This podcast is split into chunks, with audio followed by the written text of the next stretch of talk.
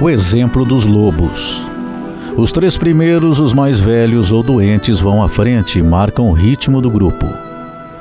Eles são seguidos pelos cinco mais fortes, que os defenderão em um ataque surpresa. No centro, segue os demais membros da alcateia, e no final do grupo seguem os outros cinco mais fortes que protegerão o grupo. Em último, sozinho, segue o lobo alfa, o líder. Em resumo, a alcateia segue o ritmo dos anciões e sob o comando do líder que impõe o espírito de grupo, não deixando ninguém para trás. O verdadeiro sentido da vida não é chegar em primeiro, mas chegar todos juntos ao mesmo destino.